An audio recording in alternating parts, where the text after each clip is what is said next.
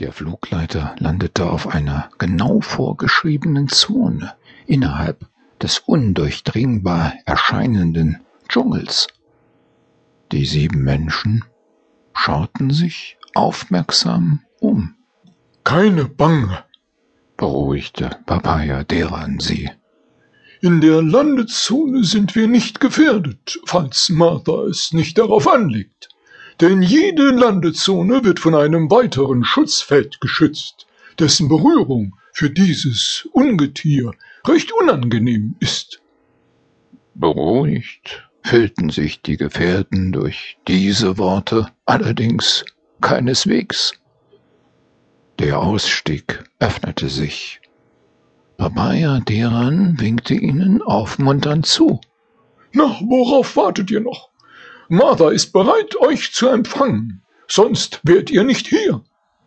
Also gut, auf zu Martha, sagte Jörg Meister und schüttelte dabei missbilligend den Kopf.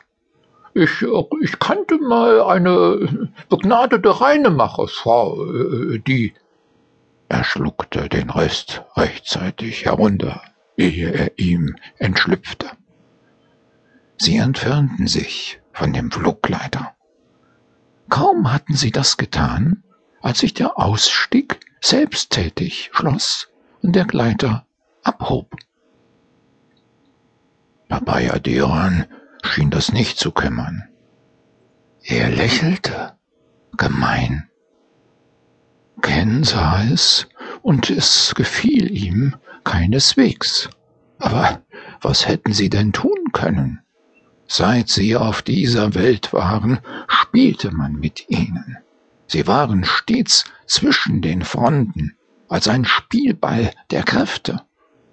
Ein übles Spiel löste dabei pausenlos und gnadenlos das andere ab. Sie kamen nicht einmal dazu, Atem zu schöpfen.